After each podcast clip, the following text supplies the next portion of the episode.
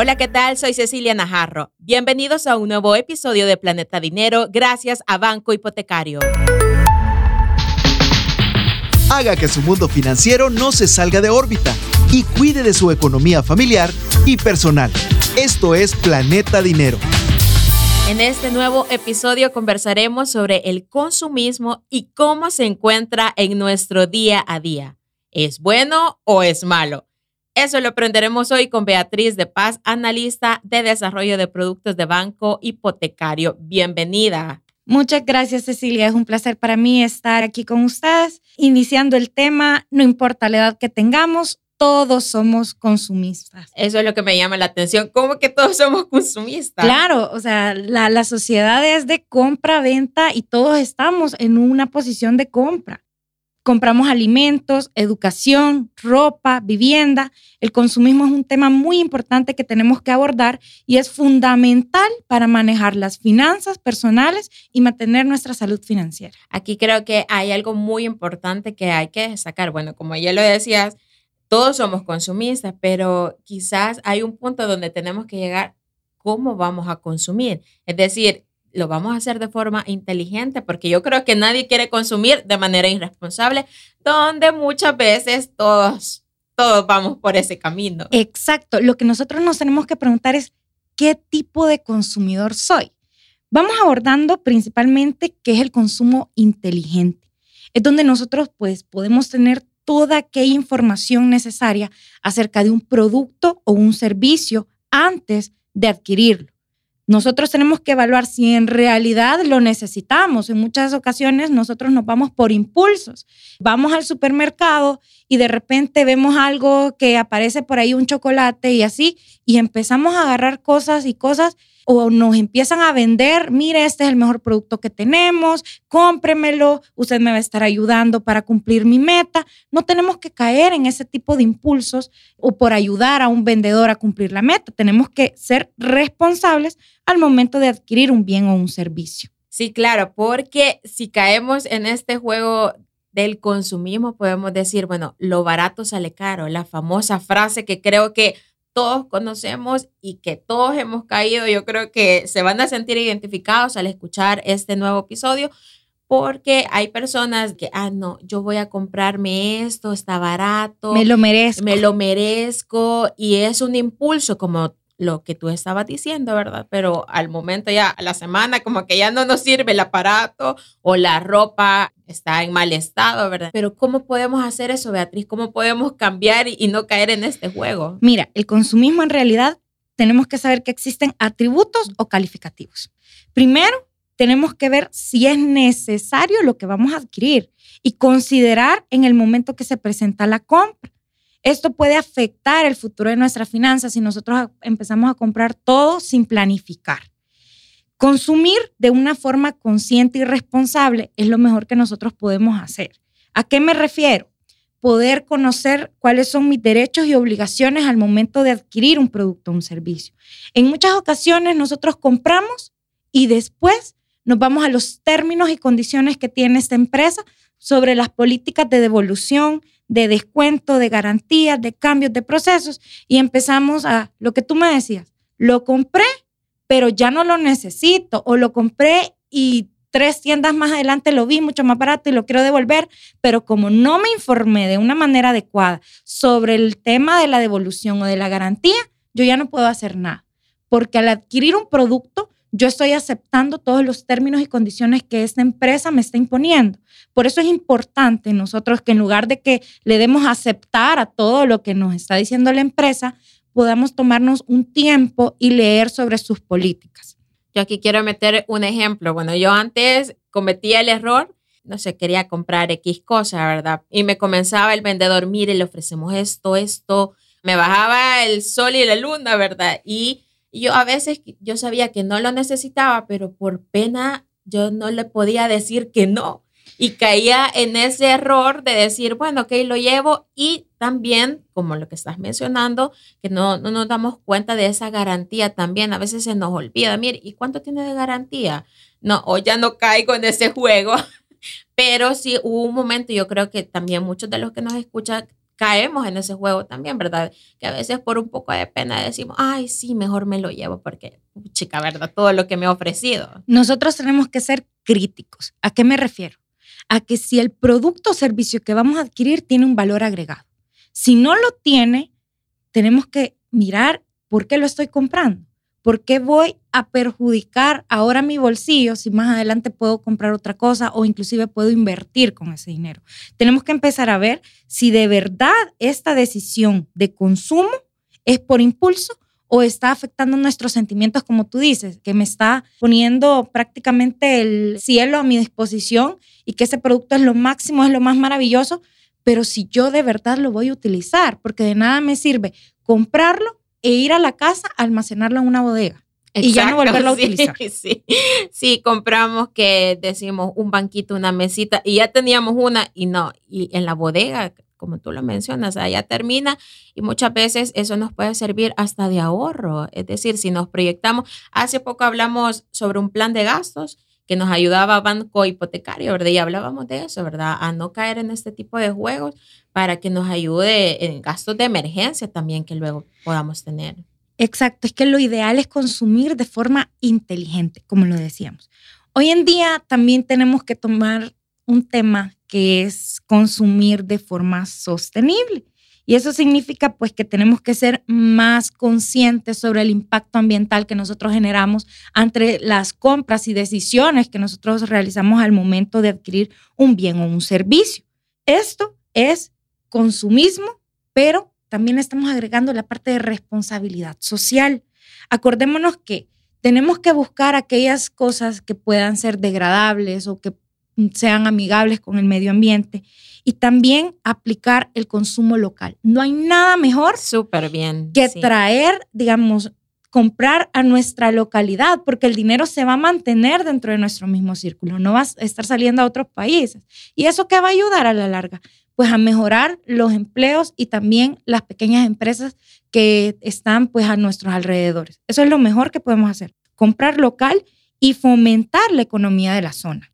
Luego de la pandemia, bueno, sabemos que muchos emprendedores, cuando perdieron sus empleos y se quedaron sin recursos, salió mucho de emprendedores, ¿verdad? Entonces, yo creo que lo que estás mencionando es bien importante, ¿verdad? Apoyar lo local, como decimos, a apoyar a esos pequeños emprendedores que a la larga, ¿verdad?, dinamiza la economía de nuestro país. Y ya dando un panorama ya general, Beatriz, aquí les ofrecemos unos consejos también para que pueda servirle a todos los que nos están escuchando. Sí, hoy traemos cinco tips de cómo realizar un consumo inteligente y esto va principalmente para poder manejar nuestras finanzas y así no caer en un consumo excesivo o innecesario.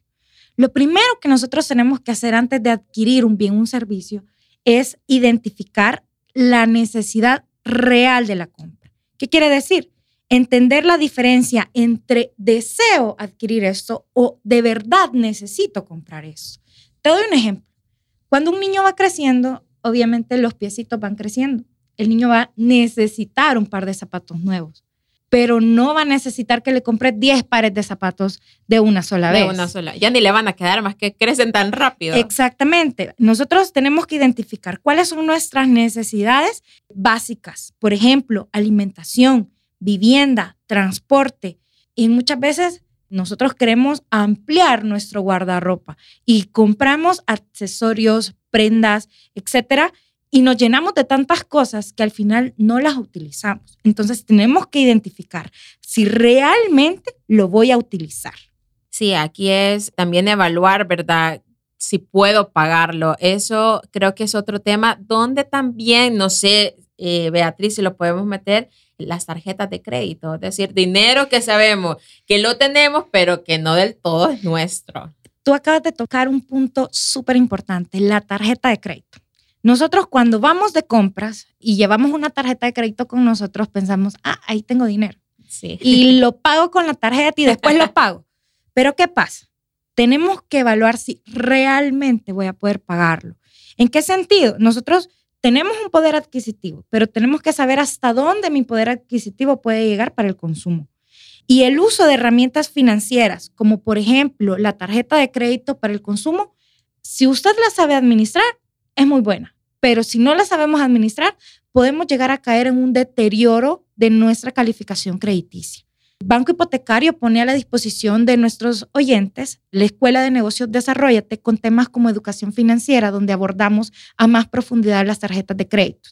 Sin embargo, para este punto el consejo es, si usted lo compra con la tarjeta de crédito, asegúrese de pagarla de forma cash. Si nosotros empezamos a pagar únicamente la cuota mínima, lo que nos va a generar es un cúmulo de deudas vamos a llegar a un punto que vamos a tener las tarjetas topadas por estar comprando cosas que no necesitamos y que no podemos pagar. Y después no vamos a saber ni siquiera cómo empezar a organizar nuestras finanzas. Cuando usted vaya a comprar o vaya a consumir un producto o un servicio, evalúe si realmente podemos pagar. No digo que no nos podamos dar un gusto u otro gusto o comprarnos algo que, que querramos, porque sí lo podemos hacer, pero todo con moderación. Todo con medida. Y yo creo que para no caer en ese juego de pasar la tarjeta a cada rato, yo creo que es importante, ¿verdad? Si vamos al súper o si tenemos necesidades en la casa, hacer como una lista de compras también. Para mí, bueno, con mi esposo me ha servido un montón hacer una lista de compras antes de ir al mercado, porque hemos caído muchas veces en el error que cuando no la hacemos, compramos cosas que ya teníamos en la casa y llegamos a la casa no, mira, si es que ya teníamos esto, ¿y por qué lo compramos? Pero ahí caemos, cabal, en el error de no haber hecho una lista y compramos y estamos gastando más. Exacto. Manejar una lista de compras es importante. Hoy en día nos bombardean de publicidad por todos lados. El marketing es tan maravilloso que nos hacen creer que necesitamos las cosas cuando en realidad nos están generando deseos de adquirir productos y servicios. Si usted no lleva una lista de cosas cuando va a comprar, por ejemplo, usted se ha planteado ir a comprarse un par de zapatos y de la zapatería sale con tres pares, ahí ya estamos haciendo un mal consumo. O sea, tenemos que manejar una lista de cosas para las compras y comprar lo que habíamos planificado. A veces vamos de compra, ya sea al supermercado, centros comerciales, y en lugar de comprar lo que realmente necesitamos, adquirimos cosas por impulso. No analizamos lo suficiente y muy probablemente lo que adquirimos al no ser de verdadera utilidad, termina arruinándose en la refrigeradora. Así es, como tú mencionabas, Beatriz, es importante, ¿verdad? No desperdiciar. Y por eso la lista, ¿verdad? Este consejo que es súper importante para tomar en cuenta, pero también es importante evaluar los pro y contra al momento de comprar. Así es, lo importante es que usted venga y empiece a analizar el producto o servicio que usted quiere adquirir.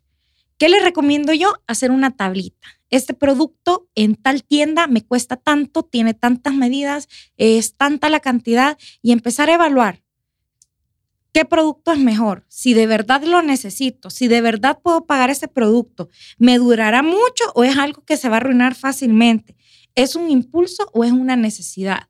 Nosotros qué tenemos que hacer cuando vamos a adquirir algo? Comparar precios, comparar precios, comparar calidad, comparar tamaño, comparar todo lo que podamos, todas las características del producto. Y como lo decíamos al principio, no necesariamente el que sea el menos costoso va a ser el mejor. Y es por eso que tenemos que hacer compras inteligentes. No les quería decir, pero Banco Hipotecario ya me había pasado estos consejos porque justo hice una compra hace poco y todo lo que acabas de mencionar lo cumplí. Andaba buscando un trípode. Era un centro comercial súper chiquito cerca de mi casa me voy a buscarlo y cabal, comencé a evaluar todo, es decir, el precio, la calidad, la garantía, y no es mentira, me fui como a cuatro lugares y en algunos eran súper caros y la garantía es cero, o sea, es decir, y era el mismo producto. El mismo producto.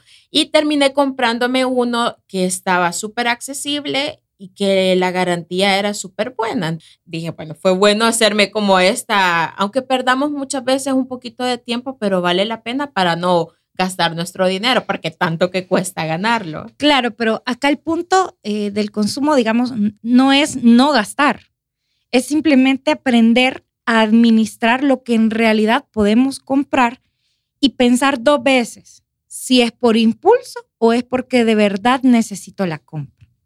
Beatriz, y luego de tener ya un panorama claro acerca del consumismo, hoy vamos a escuchar los tres consejos importantes que nos ofrece Banco Hipotecario. Claro, el primer consejo sería, cuando hablamos de consumo inteligente, recordemos que tenemos que tener toda la información necesaria para evaluar el producto o servicio que vamos a adquirir.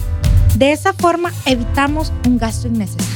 Número dos, cuando tomamos decisiones inteligentes, empezamos a ver nuestro consumo y a evaluar si es un gasto o una necesidad. Y de esa forma podemos mejorar nuestra salud financiera. Número 3. No gastemos más de lo que tenemos. Si nosotros somos una persona impulsiva que nos encanta andar de compras, lo mejor que podemos hacer es meter nuestro dinero en el banco, en una cuenta de ahorros y andar la menor cantidad de efectivo con nosotros para evitar gastar.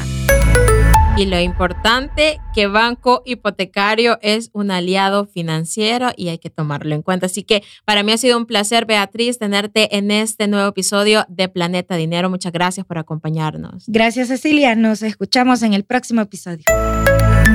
Soy Cecilia Najarro. Esto fue Planeta Dinero, un episodio nuevo todos los viernes. Esto fue Planeta Dinero, el espacio en el que nuestra economía se mantiene en órbita.